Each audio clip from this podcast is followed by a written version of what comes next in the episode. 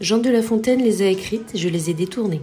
Bienvenue dans les fables à la morale aussi légère qu'une jupe l'était le podcast.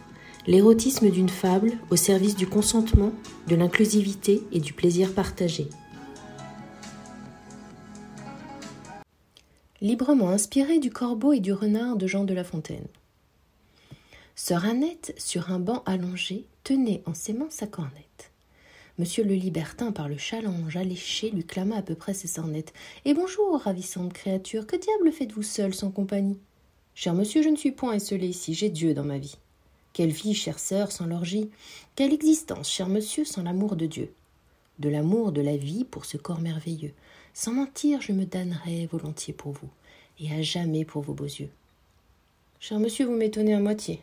Je vous jure, si vos courbes sont aussi affolantes que votre uniforme le laisse soupçonner, je renonce à toutes les intrigantes qui hantent mon salon.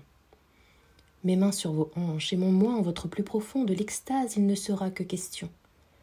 Que faites-vous de ma religion? Je l'embrasse, je la caresse, je la vénère, je m'empresse. À un ou à plusieurs, je vous la fais oublier. Je vous fais chavirer à bâbord, à tribord, par dedans et par dehors.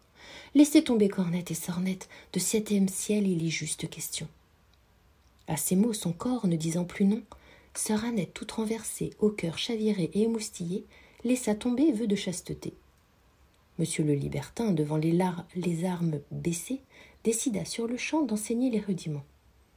Après, pour le dévouement, viendraient les compliments. Les amants rassasiés, monsieur le libertin murmura. Ce matin je me réveillais bien là, et grâce à toi, je sais maintenant que rien de tel qu'un défi charmant pour reprendre goût à ma vie d'avant. Sœur Annette confuse et honteuse qu'un coup de baguette ait chassé sa piété, revêtit robe et cornette malheureuse et boudeuse, en se jurant un peu tard qu'on ne l'y allongerait plus.